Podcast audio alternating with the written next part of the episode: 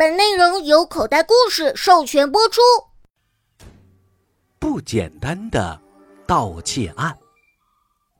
贝瑞克是歪歪探长的外甥，也是歪歪探长的朋友，同时呢，他还是歪歪探长的学生。因为歪歪探长总喜欢把一些他经历过的案子讲给贝瑞克听，这里面有歪歪探长破案的经过。有他破案的思考和经验，更有他在破案中的一些感悟。这些东西，贝瑞克听进耳朵里，记在心里，融会贯通，最后变成了他自己的东西。所以呢，贝瑞克才进步的这样快，小小年纪呀，就成了一名小神探了。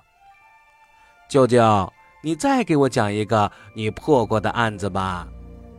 那这天下午，在歪歪探长的办公室，贝瑞克又缠住了歪歪探长。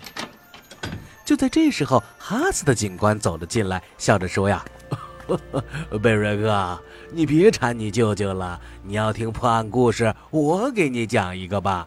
这个故事啊，还是今天刚刚发生的。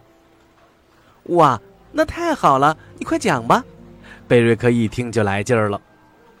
哈斯的警官讲了起来。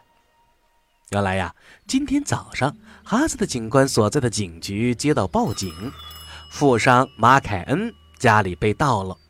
一个星期前，他们一家人到国外旅游去了，一回来就发现家中被盗了，几乎家中所有值钱的东西都被席卷一空。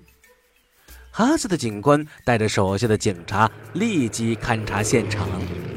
除了被弄乱的抽屉和保险柜之外，警察还发现，在主卧室的床上和客厅的沙发上有大量的酒精和尿液的痕迹。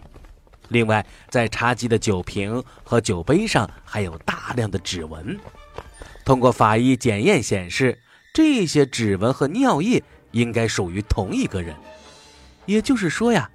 窃贼不仅偷走了马凯恩家里值钱的东西，而且还在偷完之后，还肆无忌惮地在马凯恩的家里喝酒、撒尿。哼，这家伙太嚣张了！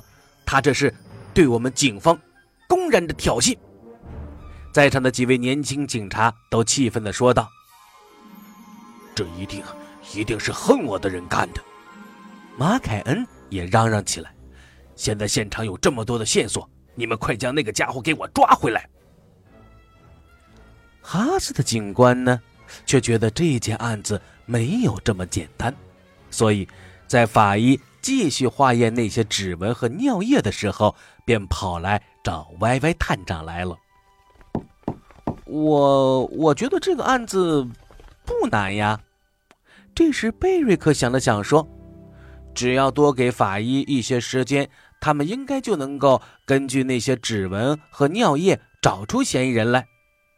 哎，这案子啊，找人简单，抓人却不简单呐。歪歪探长摇摇头，给出了不同的意见。啊，听他这么一说，贝瑞克不仅吃了一惊，但是最后的结果。却如歪歪探长所说的一样，这起盗窃案看似简单，其实啊，真的一点儿也不简单。小朋友，你知道歪歪探长为什么说这一起案子不简单吗？答案：盗贼之所以敢这样嚣张，是因为他觉得自己啊不怕警察的追捕，而他不怕追捕，那就是。他不在这里了，早已经逃到了国外去了，所以警察呢一时之间是不可能找到他的。这种简单的盗窃案也就变得不简单了。